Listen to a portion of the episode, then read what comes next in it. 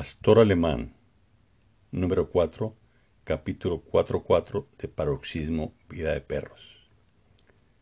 Número 4 era un pastor alemán que había sido entrenado para detectar con su olfato la cocaína. Su habilidad para detectar cargamentos camuflados de narcóticos muy pronto lo hizo popular, pero el último éxito marcó su destino. El perro descubrió en un cargamento de coca el alijo que estaba perfectamente camuflado en una exportación de frutas tropicales.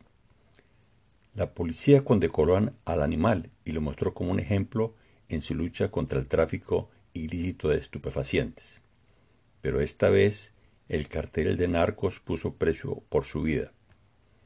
A pesar de estar protegido en un cuartel militar, un policía corrupto lo envenenó utilizó un cebo con una sustancia que le causó una lesión neurológica irreversible.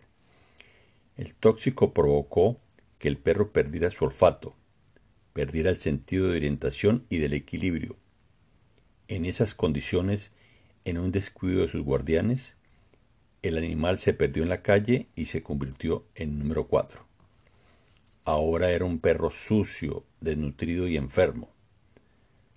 Dicen que los perros terminan pareciéndose a sus amos, y número cuatro parecía confirmarlo, porque se había deteriorado tanto y en tan poco tiempo que la evolución de su aspecto degradado era muy similar a la degeneración progresiva que mostraba Tufo.